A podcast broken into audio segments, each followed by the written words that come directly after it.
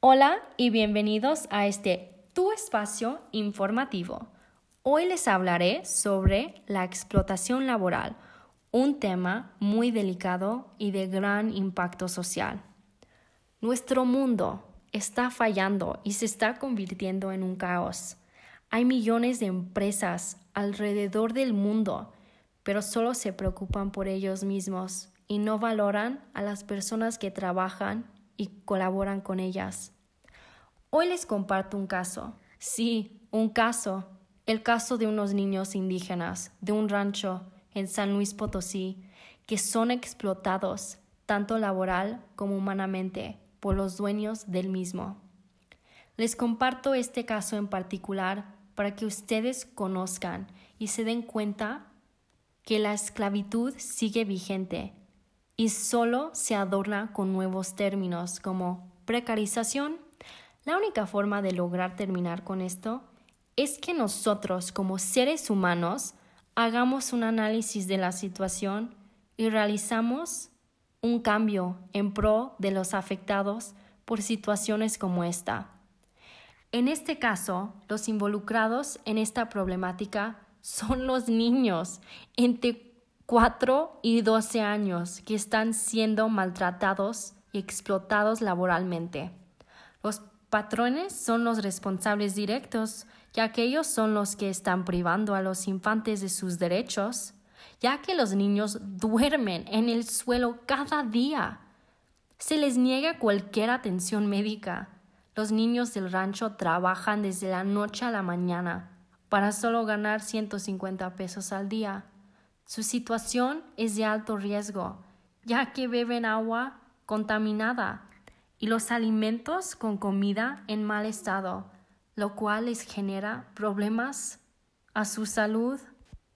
Existen ciertos mecanismos de comunicación, como lo son la radio, tecnología y tradición y medios digitales, los cuales pueden implementarse para ejercer presión sobre gobiernos empresas individuos en torno a la toma de conciencia ante los peligros de la precarización laboral. Es importante que la gente se dé cuenta de la maldad que hay en el mundo laboral. Debido a lo anteriormente mencionado, ciertos grupos sociales se ven afectados debido a la vulnerabilidad económica y falta de conocimiento de sus derechos laborales. Al tener esta vulnerabilidad, y falta de conocimiento repercute en el entorno familiar debido a la inseguridad, ya que hay una falta de garantías socioeconómicas mínimas para un estilo de vida digno.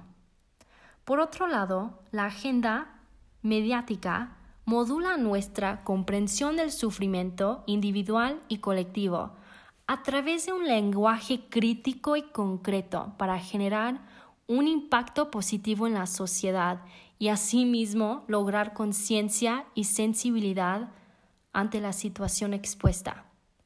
El uso de imágenes puede generar un mayor impacto en el cual todos aquellos que ven la noticia pueden magnificar las dimensiones del problema. Ahora bien, al existir un hiperconsumo, por ende, debería haber mayor oportunidad del trabajo, lo cual debería ser positivo o bueno para la sociedad. Hiperconsumo igual a mayor oportunidad de trabajo, lo que es igual a mejor económica. Debido al abuso que existe en la industria, caemos en la precarización, lo cual es algo terrible para la condición humana. Es decir, hay una explotación laboral de los seres humanos, sin importar edades, sexos y condición física. Tendría que decir que definitivamente hay discriminación y desigualdad en el mundo laboral. La desigualdad tiene que ver con las diferentes condiciones de los trabajadores. Por ejemplo, lo que les mencioné hace un momento, los niños no tienen un lugar para dormir y por ello duermen en el suelo con unos cartones para poder cubrirse del frío. Al igual, beben agua contaminada y si necesitan un servicio médico, se les niega. En mi opinión, Este es un claro ejemplo de la precarización aplicada a menores de edad. También podemos percatarnos de un caso de discriminación y abuso hacia las personas que desconocen sus derechos. Por lo que he leído y visto, la precarización laboral es una forma de esclavitud. Aunque muchos dicen que la esclavitud está abolida, eso realmente no es el caso.